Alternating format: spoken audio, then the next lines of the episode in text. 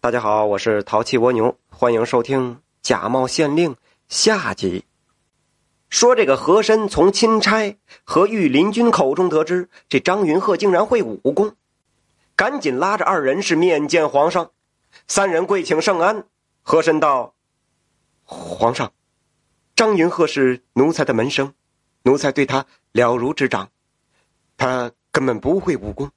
补他的御林军说。”他武艺十分高强，恐怕此人有假呀。乾隆抬头，哦，竟有如此怪事吗？朕要亲眼看看这人间怪事。说完，命人移驾刑部大牢。张云鹤此时正带着铁锁酣睡着。太监叫道：“皇上驾到！”这张云鹤翻了个身，嘿，又睡了。太监猛地踢了一脚，这张云鹤怒骂道：“哼，阉狗！皇上驾到，与我何干？”哎，你瞧这多大胆子！两个御林军左右就将张云鹤架起来，按头踹膝，要他跪拜。张云鹤呀，纹丝儿不动。乾隆坐在凳子上说：“罢了罢了，张云鹤，朕问你，你是哪年的进士？可还记得考题？”这张云鹤一扭脖子，不屑回答。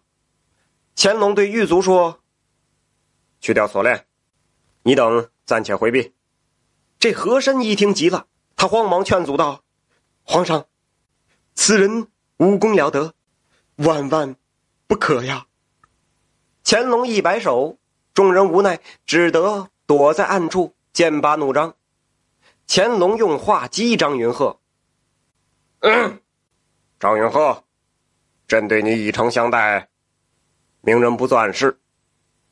可否告诉朕你的身份呢？张云鹤双手抱拳，实言相告，我乃兖州西五十里地灵山寨寨主秦尚武。乾隆一听，心里边一惊，问道：“那你是如何冒充张云鹤的？张云鹤何在？”秦尚武道出自己的身世和事情的原委。秦尚武和妹妹秦小梅自幼父母双亡，被一武师收留，精心教习武功。这师傅年老而终，兄妹二人是浪迹江湖，卖艺求生，一富家浪子调戏秦小梅。秦尚武忍气吞声，好言相劝，那浪子。变本加厉，并不收手。秦尚武怒气冲天，失手打死了浪子。为了躲避官府的缉拿，到灵岩山落草为寇。一日，喽啰们巡山，在山下发现一个受伤昏倒的年轻人，于是就将年轻人抬上山治疗。谁知道那年轻人醒后怒目圆睁，大骂秦尚武是贪官，欲一命相搏。这喽啰们。赶忙告知年轻人，这秦尚武是他们的大王，并不是什么朝廷命官呢。这秦尚武细细盘问原因，那年轻人说自己是普生堂掌柜窦孝慈的长子窦子硕。秦尚武与兖州县令张云鹤的身形、外貌、容貌、年龄是极为相似，故而错认。又将全家被张云鹤、陈聚才合伙陷害误杀，自己被人追杀的冤情告知了秦尚武。那秦尚武本就是性情中人，嫉恶如仇，而且秦尚武兄妹在兖州卖艺时，秦小梅身患重病，无钱医治，曾得窦孝慈救过一命，有恩于他兄妹。他一听，直气的是咬牙咯咯作响，发誓要为恩人报仇。杀了张云鹤和陈聚财。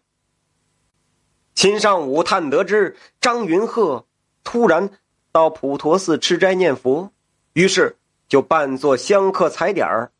当他见到张云鹤，自己也是大吃一惊，此人和自己长得是太像了。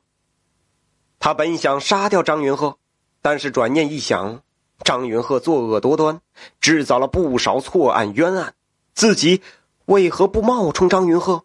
将错案重审。于是就接连几日，他对张云鹤察言观色，掌握性情。张云鹤离开普陀寺，秦尚武就将他擒到山寨，询问了许多情况。他怕自己冒充张云鹤露出破绽，打算把事情办妥后再杀，结果被御林军抓住了。这秦尚武恳求道：“皇上，草民请皇上尽快将我处死。我的兄弟们知道我的死讯，必会杀死贪官张云鹤。但是草民恳请皇上给兖州派一个清官。这几年连逢大旱。”饿殍遍地，这张云鹤把兖州折腾的民不聊生。乾隆双眼湿润，秦尚武下跪，不为求生，而是为民请愿。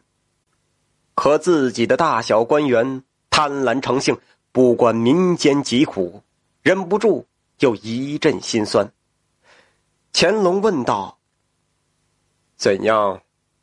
才能做一个好官。秦尚武说：“不贪赃枉法，爱民如子。”乾隆赶忙上前将秦尚武扶起：“你是一个好官。”秦尚武说：“草民是犯下死罪的草寇。”乾隆凄然一笑：“做到以上几条，便是好官。至于……”谁在那个官位上为官？由朕来讲，无关紧要。乾隆移驾回宫，对和珅说道：“此人却是张云鹤，自幼习武，所谓真人不露相。”和珅请奏：“皇上，张云鹤错判命案，犯下杀头之罪，如何处置？知错能改，难能可贵。既犯死罪，让他。”内着死符囚，外着官服，戴罪立功。如若再犯，定斩不饶。这贾张云鹤就带着官兵前去灵岩山剿匪招安。秦小梅列队相迎，见到哥哥身着官服，不知所措。秦尚武手捧招安圣旨，除贼首秦尚武就地正法之外，其余的人皆判无罪，可还乡。可入军为朝廷效劳，秦小梅会意，杀了真张云鹤交差。第二年，乾隆密召秦尚武，秦尚武虽笑容满面，但掩饰不住焦虑和不安。乾隆微微一笑：“怎么，当县令不如大王痛快？”亲尚武跪奏：“按皇上教诲为官，倒也不难，只是……”有意为难之事，微臣实在难以开脱。乾隆喝了一口茶，哦，说与朕听听。亲尚武憋的是满脸通红。微臣在衙中居住了有一年有余，张云鹤的夫人李氏携妻子常到衙中，要微臣回家居住。夺人之妻，为英雄所不耻，这。这时候，乾隆笑得已经合不上嘴，哈哈大笑。哦，哈哈哈哈朕来问你，那李氏人品如何？秦尚武说：“美貌贤惠，知书达理。”哎，那这便是爱卿的不对了。如此难得女子，却让他独守空房，你便是不义呀！这秦尚武啊，尴尬的无言以对。乾隆密召李氏。这李氏是落落大方，款款而进，盈盈一跪，朱唇轻启。草民李氏恭请圣安。哦，这一言一行尽显大家闺秀风范。这乾隆道：“你夫张云鹤错判多案，死罪在身，无颜面见妻儿。几位夫妻还望多体谅。”李氏艳语道来：“多谢皇上不杀再造之恩。”我夫痛改前非，百姓赞扬，小人喜不自胜，岂有不亮之理？乾隆就顺势说道：“张云鹤，你夫人已经既往不咎，你还不快随她回家？”这二人是千恩万谢，起身告退。秦尚武回头，满脸的无奈。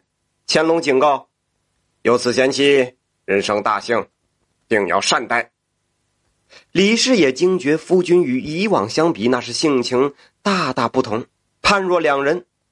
但夫君变的是性情耿直豪爽，为官清廉，对自己对孩子是关爱有加，如同整日泡在蜜罐里一般，并未深虑。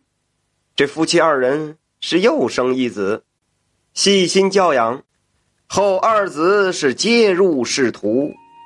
秦尚武八十四岁，无疾而终，百姓是悲痛欲绝。